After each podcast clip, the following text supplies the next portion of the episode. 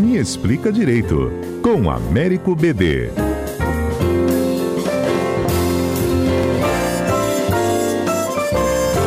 Olha, nesta edição aqui do Me Explica Direito, a gente não podia deixar de pedir ajuda do BD para explicar melhor né, a situação que envolve o aborto legal no Brasil.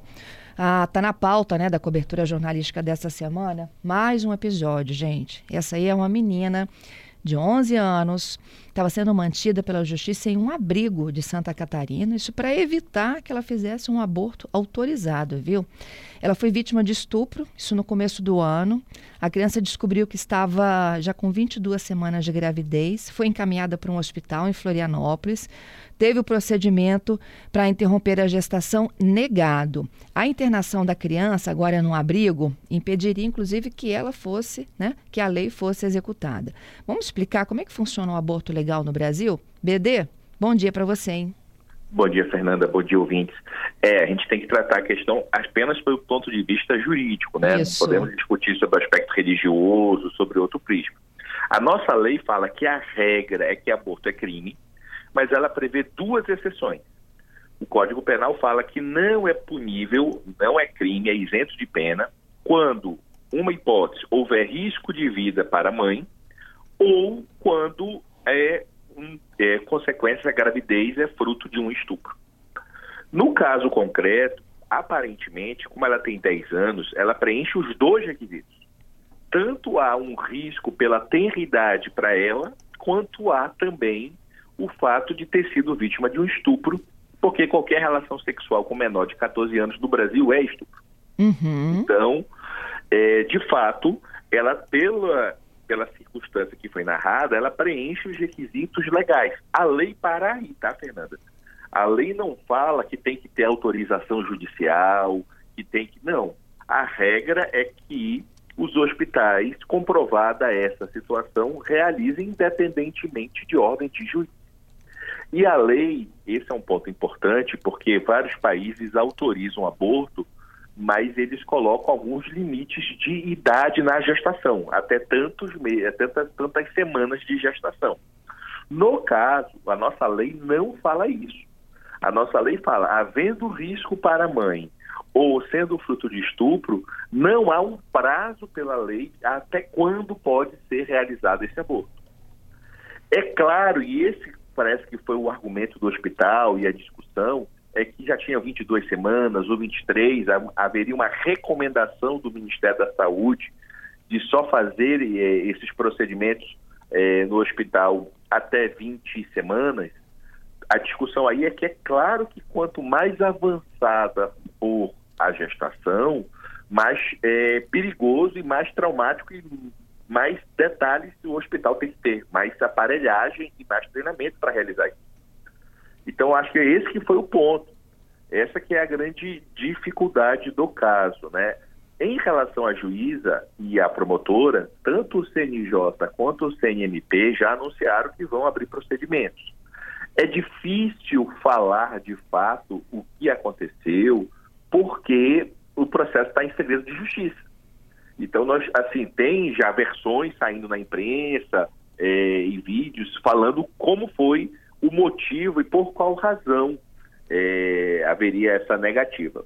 Eu realmente não entendi, do ponto de vista jurídico, é, como está em segredo de justiça, eu não posso, a, não tem como a gente avaliar de fato o que aconteceu, por quais motivos reais é, houve a negativa da realização desse.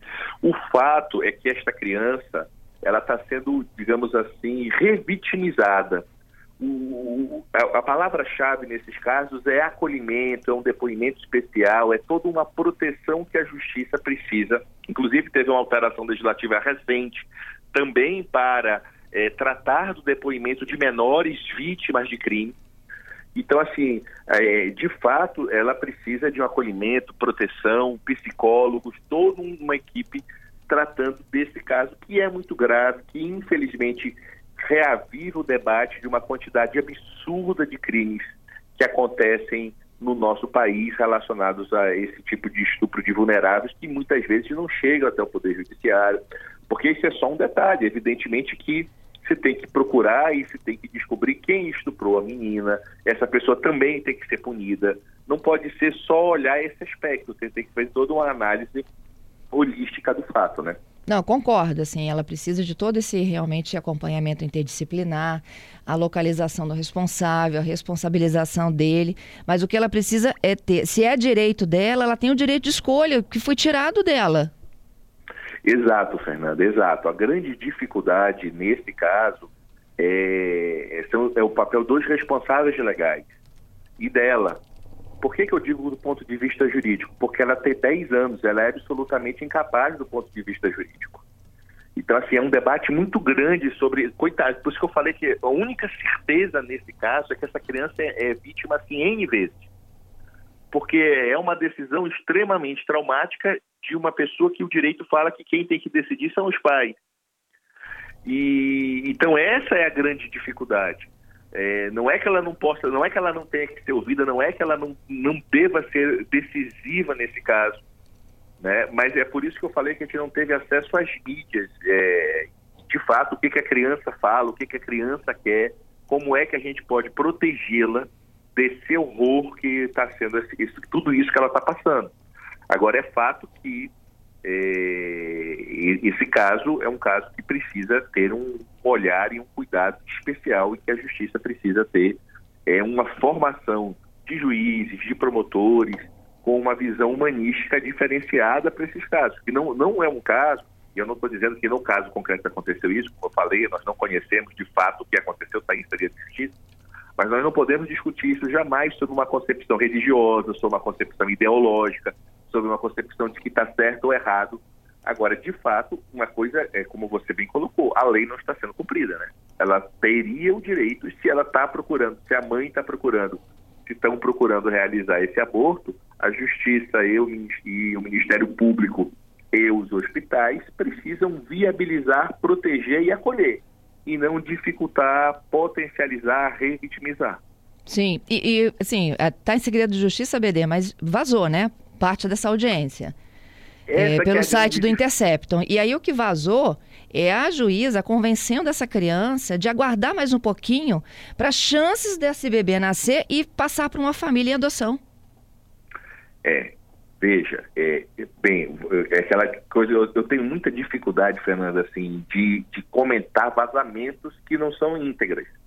Porque é um contexto difícil. É, é estranho ela ter falado isso. Realmente não é uma frase do ponto de vista, como eu falei, de acolhimento, de adequação, não é uma fase, e não é um aborto, pelo contrário, né? Seria é, a criança sobre, sobrevivendo, né? Mas tem que olhar o, o, o todo. É, a frase realmente é muito forte, e é, e, mas não é uma frase, como eu falei, sem você analisar tudo o que está sendo debatido, ela por si só, como quase todas elas precisam ter cuidado. Se fala nos professores de interpretação no direito que não existe texto sem contexto. Você precisa sempre é, de um contexto para entender o conteúdo da frase. Então, assim, é, a frase isoladamente é uma frase, é, digamos, não é das melhores, muito pelo contrário, é uma frase que causa, com certeza, uma, uma revolta na população, uma consternação muito grande, mas tem que olhar o contexto, tem que ver o porquê, e eu acho que isso só quando tiver essa apuração mais detalhada a gente pode fazer uma avaliação mais segura. O fato é que, como eu coloquei, né, a criança está de fato, infelizmente, sendo revitimizada e o judiciário precisa dar uma resposta o quanto antes para essa situação, porque cada semana que passa é mais mais sofrimento. sofrimento. Exato. Isso aí. É Exato. É isso, BD. Obrigada, viu, pela participação, hein? Eu que agradeço, Fernando. Um abraço.